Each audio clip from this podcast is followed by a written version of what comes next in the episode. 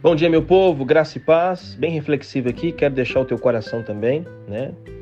Quando nós lemos Êxodo capítulo, capítulo 35, do verso 30 ao 35, o texto nos orienta que Deus havia escolhido um moço chamado Bezalel e depois Aoliabe, né? Pessoas que foram levantadas com Deus, dotadas por habilidades dadas pelo Espírito de Deus, para que os mesmos pudessem servir em meio, né, às suas habilidades capacitadas por Deus para a construção do tabernáculo né? pessoas que seriam usadas para um, fim específico. Mas algo que me chama a atenção é que a própria Bíblia deixa claro que esses moços, uma vez habilitados para a obra de Deus, capacitados pelo próprio Deus, eles também iriam ter a oportunidade de transmitir ao coração de outras pessoas as habilidades que eles tinham. Isso nos ensina sobre discipulado.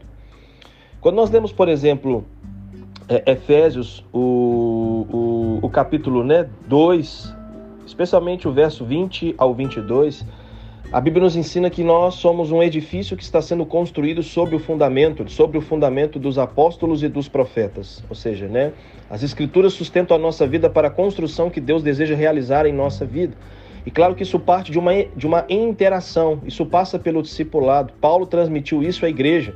Né? Paulo transmitiu conhecimento aos irmãos e os mesmos agora estavam firmados nesse conhecimento para que eles pudessem crescer nesse conhecimento. Então isso nos ensina sobre discipulado.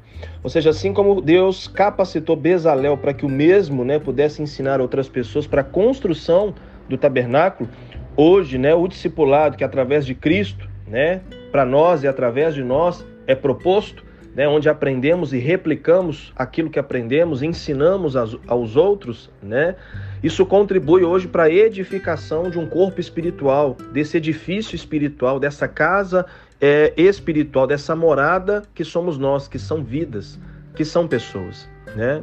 Edmundo, Edmundo Chan ele, diz, ele disse algo interessante, tratando sobre discipulado.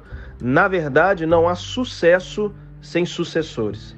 Ou seja, né, o nosso discipulado, a ênfase dele deve ser é, gerando novos discípulos que vão fazer e que vão proporcionar, que vão multiplicar aquilo que nós transmitimos a eles de maneira melhor do que nós fizemos. Né? É uma realidade progressiva. E Edmund Chan ele também enfatiza que o nosso propósito em meu discipulado é a maturidade espiritual.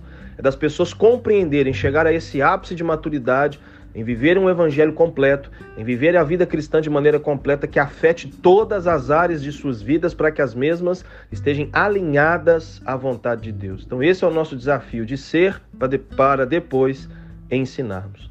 Então, que possamos fazer discípulos, que possamos levar aqueles que Deus tem nos confiado a essa maturidade, que possamos ensinar diante da capacitação que Deus tem nos dado para a construção hoje, não de um tabernáculo, mas sim de morada espiritual, de um edifício espiritual do qual Deus vai habitar nessas pessoas e vai usar essas pessoas assim como Ele tem usado a minha vida e a sua vida. Ok? Um beijo pro teu coração e vamos para cima.